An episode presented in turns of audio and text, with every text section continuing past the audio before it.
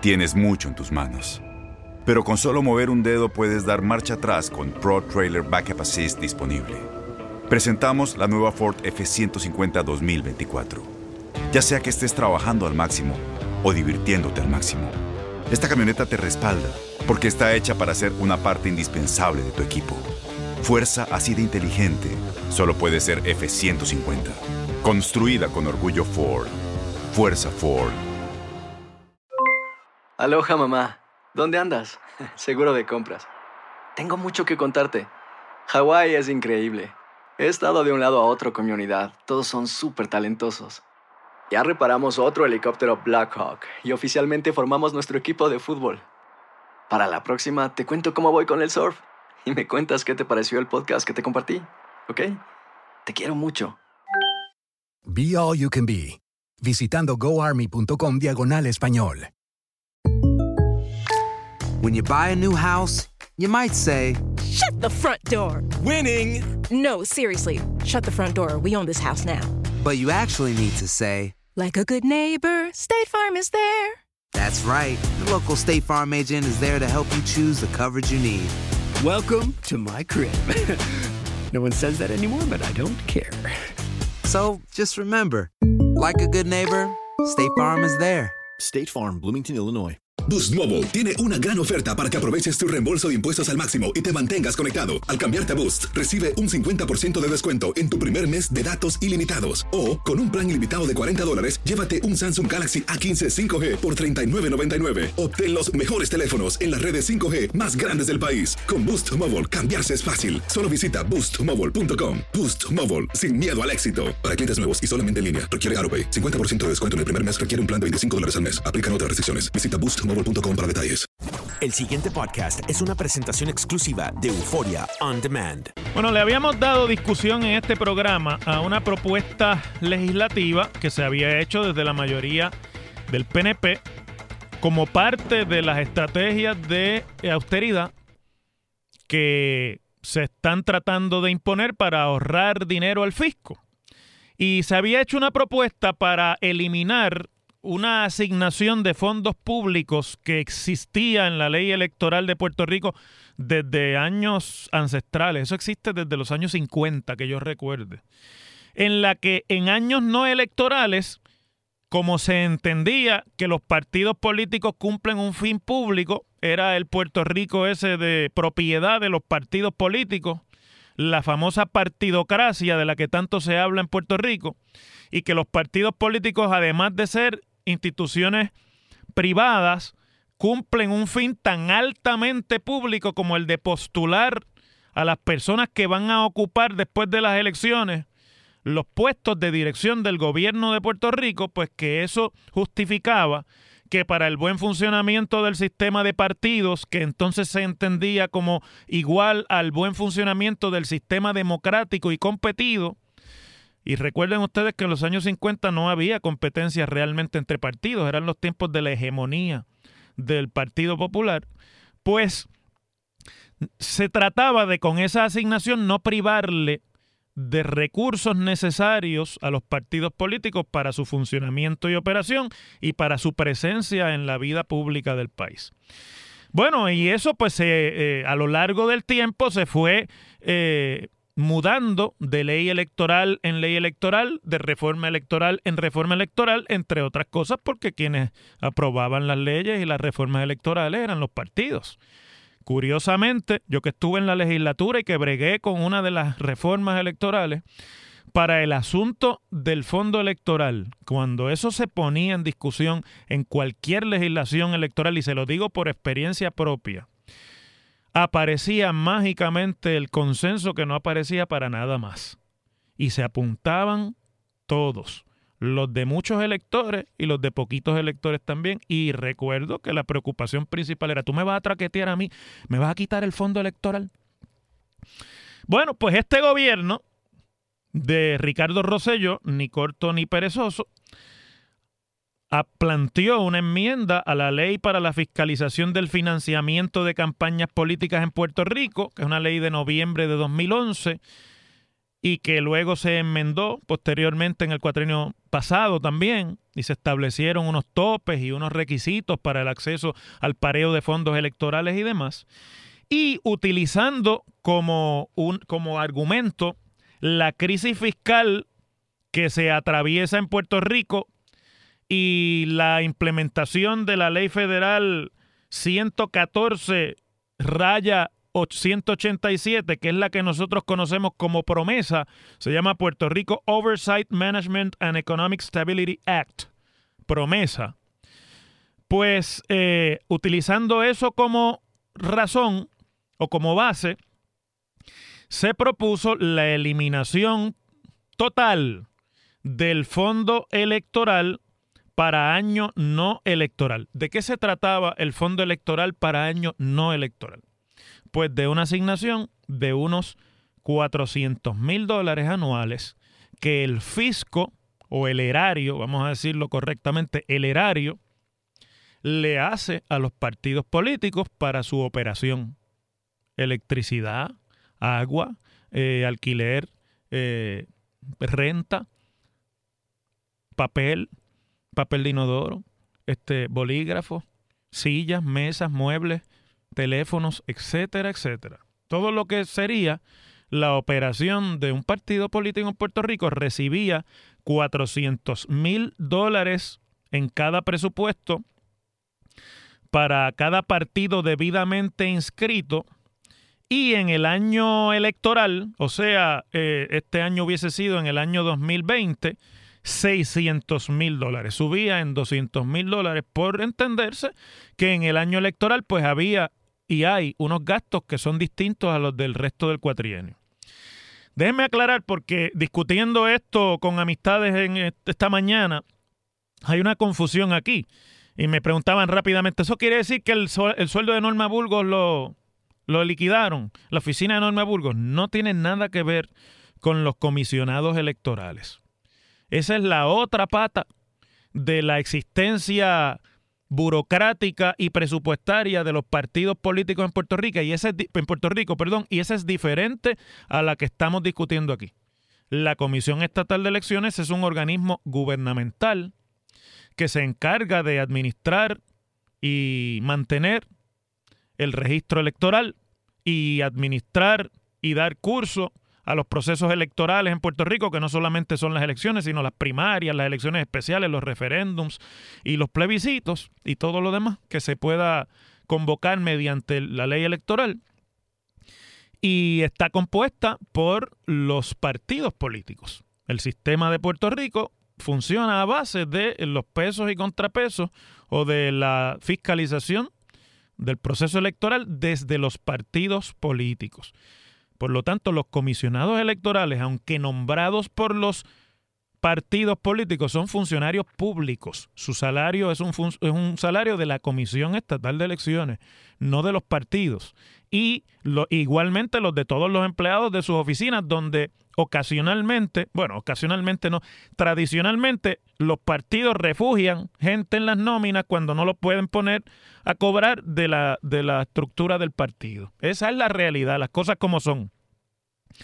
Pero el fondo electoral era diferente. El fondo electoral era una asignación presupuestaria para que el partido opere. Bueno, pues eh, con fecha, según el documento que tengo aquí, del 12 de agosto pero finalmente promulgada el pasado 23, el gobernador Ricardo Rosello convirtió en ley este proyecto que había sido aprobado en la Asamblea Legislativa, había tenido cambios en cada una de las cámaras y no había habido acuerdo, por lo tanto esto había ido a un comité de conferencia, el informe de conferencia es lo que llega finalmente, o el proyecto después de la conferencia es lo que llega finalmente al gobernador, reconciliando las diferencias entre ambos cuerpos. Y eh, ese, esa ley que ahora se va a conocer como la ley 215 eh, del 12 de agosto de 2018, deroga el fondo electoral para propósitos del año no electoral y enmienda las disposiciones del resto de esas asignaciones para que en el año electoral de 600 mil que se asignaba se baje a 400 mil dólares. Bueno, hasta ahí técnicamente hablando, ¿qué es lo que hay otras disposiciones, como por ejemplo qué se hace con la propiedad cuando se liquida un partido, cuando un partido deja de existir, qué, para dónde va, cómo se hace la transición, etcétera. Pero eso ya es, ¿verdad? Una cuestión técnica. Lo importante aquí es que para efectos prácticos, los partidos políticos ya no van a tener hasta el año de las elecciones una asignación de fondos públicos para operar, lo cual va a obligar a los partidos políticos, grandes y pequeños, a depender de los donativos que hagan sus militantes y de los esfuerzos de recaudación de fondos que hagan los militantes de los partidos. Nadie, escúchenme bien, yo sé que el Labor Day está todo el mundo en la playa y demás, y en el río, porque hace calor hoy. Pero esto, en el río se puede poner el radio también y en la playa. Escuchen lo que sobre esto pienso. Nadie en Puerto Rico va a llorar el fondo electoral, ni va a llorar el que a los partidos políticos se le haya eliminado esa subvención o ese, ese financiamiento de fondos públicos. Porque los partidos políticos todos están tan desprestigiados que la gente los ve como unos organismos parásitos del bolsillo del contribuyente y del ciudadano que, todos los días recibe un golpe de parte del gobierno en términos de lo que es el costo de vida y los, y los taxes y los arbitrios, etcétera, además de lo mal que está la economía.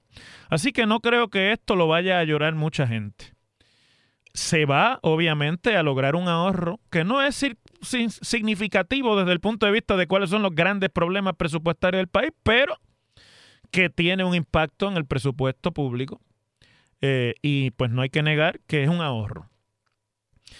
Pero tiene un efecto político tremendo y viene en un momento que desde el punto de vista del PNP es un momento preciso para aceptar ese golpe a los otros partidos. ¿Por qué les digo eso? Usted mira, ah, pero no, lo que pasa es que usted defienda al Partido Popular. No, no, porque, y va a decir, porque le eliminaron también el fondo al Partido Nuevo. Claro que sí, se lo eliminaron al Partido Nuevo y a los demás partidos también, pero el Partido Nuevo está en el poder, está en el gobierno. Y cuando usted está en el ejercicio del gobierno y del poder, lo más seguro y lo más común es que a usted se le haga más fácil recaudar donativos porque muchos de los donativos que se hacen a las campañas políticas y a los partidos políticos se trata de inversiones políticas, de inversionismo político. Yo te doy y después tú me ayudas, ¿verdad?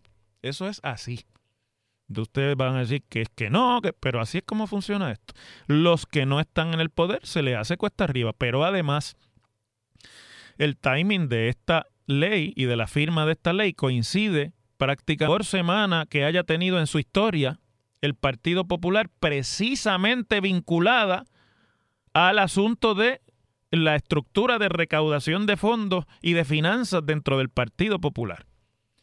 Y ese calentamiento que hay en el Partido Popular de esa estructura de recaudación de fondos, y usted sabe cómo es eso, a la gente no le gusta exponerse cuando están donando dinero y si es posible que sus donativos salgan en la prensa y usted sea expuesto, mucho menos, y por lo tanto en ese sentido el dinero es cobarde,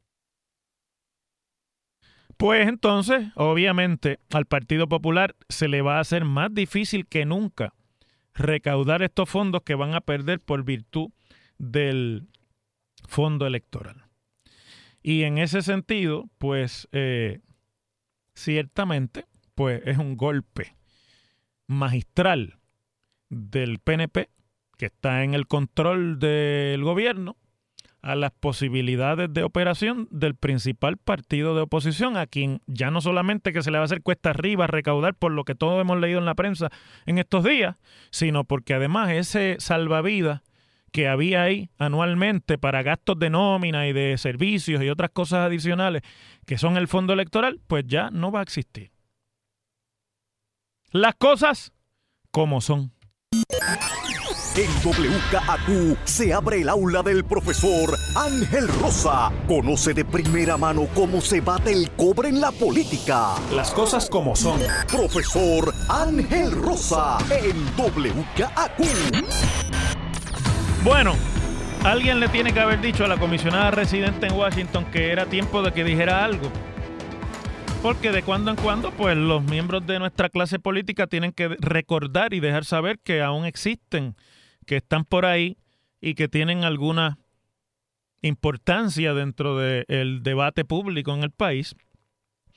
Y la comisionada residente en palco de privilegio tiene cosas que puede decir sobre Puerto Rico porque es la funcionaria electa que se encuentra o debería encontrarse justo en el centro de donde se están tomando las decisiones más importantes de Puerto Rico, que es en la capital federal, Washington, D.C. Bueno, a, los efectos de eh, tal realidad, la comisionada ha hecho unas declaraciones en este fin de semana en las que eh, anuncia que cuando mañana comience la sesión de la Cámara de Representantes Federal, luego del receso de Labor Day, espera poder eh, comenzar a conocer el plan de trabajo del liderato del Comité de Recursos Naturales de la Cámara que preside el republicano Rob Bishop en torno a la vista pública que ha quedado pendiente sobre el asunto del estatus de Puerto Rico y el proyecto de admisión de Puerto Rico como un estado de la Unión que la comisionada presentó con bombos y platillos y que hizo una conferencia de prensa en la que hasta el gobernador estuvo junto con Tomás Rivera Chats en aquellos momentos en los que ni se dirigían la palabra. Y eh, Rob Bishop estuvo allí y dijo que Jennifer González era su queridísima amiga y que él estaba comprometido con la estadidad para Puerto Rico, pero la fecha de la vista pues no se ha puesto todavía.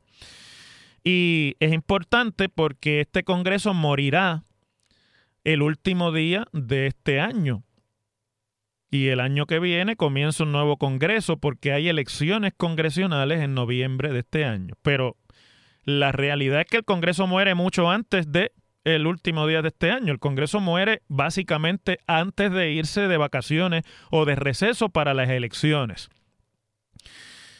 La agenda de los 19 días de sesión que va a haber eh, de aquí en adelante, pues eh, ahí deben aparecer las vistas públicas y, las, y todos los procesos legislativos a los que se les quiera dar conclusión antes de las elecciones y de la muerte de este Congreso. Las elecciones son el 6 de noviembre, por lo tanto, antes del receso para el 6 de noviembre, debiera ocurrir esa vista o debe haber movimiento en el bullpen en términos de informes y de otra serie de requisitos que hay para dejar encaminados los asuntos legislativos, aunque no se pueda eh, aprobar la legislación.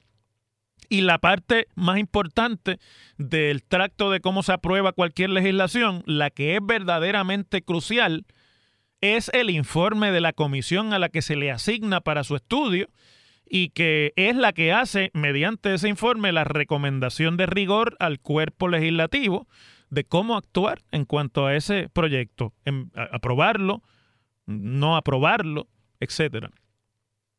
La Cámara de Representantes retoma la sesión mañana en Estados Unidos, eh, luego de un mes de vacaciones. El mes de agosto siempre es de vacaciones, de verano, por calor y demás. Y tiene previsto suspender durante 10 días sus sesiones en este mes de septiembre que está comenzando y un mes más adicional a partir del 12 de octubre, que es cuando se van para las elecciones de noviembre ya de receso final para hacer campaña y las elecciones. O sea, el día 12 de octubre, que es lo que llaman en Estados Unidos el Columbus Day, y acá nosotros llamamos antes el Día de la Raza, ese es el día en el que lo que esté, esté, está y lo que no está, no está. Se puede reunir el Congreso después de las elecciones, pueden aprobar, pero ya es un Congreso muerto, al que le quedan los días hasta que se inaugure el nuevo Congreso, en el que teóricamente habría que comenzar de nuevo, excepto que se deje encaminado un informe eh, y obviamente pendiente a que no cambie el liderato de los comités como resultado de las elecciones, cosa que no es muy previsible en el caso de Rob Bishop si es que los republicanos retienen el Congreso eh, y la Cámara de Representantes en particular y son mayoría nuevamente. A lo cual se añade el asunto que es más importante aún, me parece a mí, de las declaraciones de la comisionada, que dice que espera llevarle esta semana, o sea, cuando mañana empiece la sesión congresional, eh, al presidente del Comité de Recursos Naturales, al republicano Rob Bishop de Utah, algunas propuestas sobre la solicitud que le hizo para estudiar cómo despolitizar la Junta de Gobierno de la Autoridad de Energía Eléctrica o el negociado de energía de Puerto Rico y las iniciativas para mejorar el sistema eléctrico. Ojo con esto, porque esto de algunas ideas quiere decir que el informe, o mejor dicho, ustedes recuerdan que Rob Bishop había dicho que él le entregaba el asunto de energía eléctrica y de la Autoridad de Energía Eléctrica a Jennifer González. Básicamente en una especie de acto de confianza. Lo que ella diga, nosotros vamos a hacer aquí, en el comité. Lo hizo cuando estuvo precisamente discutiéndose en vistas públicas a iniciativa del propio Bishop todo el proceso de cambio de mando, la inestabilidad aquella de, de ¿cómo era que se llamaba? Walter Higgins y el Díaz Granado y la renuncia de la Junta y el descabezamiento luego de que la Junta de Control Fiscal había pedido meses antes una sindicatura para la autoridad y el tribunal se la denegara y se le diera un voto de confianza al gobierno y todo aquel desmadre que pasó el otro día pero que ya no nos acordamos porque los asuntos en la discusión pública, si duran más de dos semanas, son crisis permanentes. Si no duran más de dos semanas, pues ya usted pase la página y vendrá lo demás. Y entonces ella dice que le va a hacer un informe con las recomendaciones para discutirlo con él y con los técnicos de la comisión. pues miren, me huele a que ahí no hay nada. Que han estado dándole la vuelta a la noria, pero que ni hay recomendaciones de despolitización, ni mucho menos y que en realidad en términos de propuestas es poco para, el, movimiento. Eso es lo que me huele. Pero vamos a esperar a que salga el informe, pero que lo va a discutir primero con él. Ojo ahí, con esa expresión particular. Porque en esta semana y en la semana anterior, mejor dicho, habían empezado a salir informes ya públicos de algo que yo he venido discutiendo con ustedes aquí abiertamente y que es un secreto a voces. Y es que en la cartera de donativos de Rob Bishop y de los otros congresistas muy interesados en el tema de energía está toda la eh, comunidad corporativa que puede tener intereses sobre lo que pase en el proceso de venta y privatización de la autoridad todos los que pueden tener interés en que sea gas natural o en que sea este, energía renovable, toda esa gente, cuando usted desnuda en el récord de la Comisión Federal de Elecciones al, al congresista Rob Bishop, están ahí. Porque el hombre es el que maneja el tema de la energía en todos los Estados Unidos, por lo menos en el Congreso, en la Cámara de Representantes. Por lo tanto, como este es un sistema de inversionismo político, tanto en Estados Unidos como en Puerto Rico, pues estas compañías invierten en el hombre que va a decidir qué es lo que se va a legislar. Y Rob Bishop ha demostrado un interés particular en el tema de Puerto Rico y un interés particular en cómo es que se va a privatizar y en manos de quién esto va a quedar. Y eso no es por interés, ni es por ayudarnos, ni es porque nos quiere, ni es porque nos representa. Eso es porque ahí hay billetes para los que le producen a él el billete a él y a toda la comunidad política que tiene intereses en ese ámbito, en ese, en ese espacio. Muchos de los cuales tienen parientes trabajando en la industria, etcétera, etcétera, porque si hay un lugar donde los conflictos de interés importan poco en el proceso político es en el Congreso de los Estados Unidos. Tanto que cacarean. La diferencia es que en el Congreso de los Estados Unidos hay mucha corrupción que es legal y en otros países no es legal, pero es oficial. Esa es la única diferencia, pero es la misma cosa. Y esa, esa expresión de que vamos a discutirlo él y yo primero para ver, puede sonar como, vamos, tampoco vamos a ser injustos, como una expresión sobre el proceso de trabajo, sobre ese tema. Vamos a discutirlo primero, vamos a ver hasta dónde podemos llegar, porque esto es legislación, el comité lo tiene que ver. Pero usted y yo que no nacimos ayer, y que decimos aquí las cosas como son. Sabemos qué es lo que Rob Bishop quiere discutir y qué es lo que quiere ver antes de darle paso a cualquier eh, propuesta. Así que lo importante va a ser qué es lo que la comisionada le va a llevar en ese informe, que ahora no es informe, que son unas ideas, que son una, pero que todavía no es propuesta. O sea que el, el camino va más lento de lo que esperaban. El pasado podcast fue una presentación exclusiva de Euphoria On Demand. Para escuchar otros episodios de este y otros podcasts, visítanos en euphoriaondemand.com. Aloha mamá, ¿dónde andas? Seguro de compras. Tengo mucho que contarte. Hawái es increíble. He estado de un lado a otro con mi unidad. Todos son súper talentosos. Ya reparamos otro helicóptero Blackhawk y oficialmente formamos nuestro equipo de fútbol. Para la próxima te cuento cómo voy con el surf y me cuentas qué te pareció el podcast que te compartí, ¿ok? Te quiero mucho. Be All You Can Be, visitando goarmy.com diagonal español. Boost Mobile tiene una gran oferta para que aproveches tu reembolso de impuestos al máximo y te mantengas conectado. Al cambiarte a Boost, recibe un 50% de descuento en tu primer mes de datos ilimitados. O, con un plan ilimitado de 40 dólares, llévate un Samsung Galaxy A15 5G por $39.99. Obtén los mejores teléfonos en las redes 5G más grandes del país. Con Boost Mobile, cambiarse es fácil. Solo visita boostmobile.com. Boost Mobile, sin miedo al éxito. Para clientes nuevos y solamente en línea, requiere AroPay. 50% de descuento en el primer mes requiere un plan de 25 dólares al mes. Aplican otras restricciones. Visita No hay nada como una bebida bien fría de McDonald's luego de un largo día. Porque después de pasar horas manteniendo todo bajo control, te mereces un premio por tus esfuerzos. Y si ese premio viene helado, es aún mejor. Hay bebidas. Y hay bebidas de McDonald's. Ponle sabor a tu día. Tu sweet tea, sweet tea lemonade o lemonade favorito está a solo 1.49 en cualquier tamaño. Precio y participación pueden variar, no puede ser combinada con ninguna otra oferta.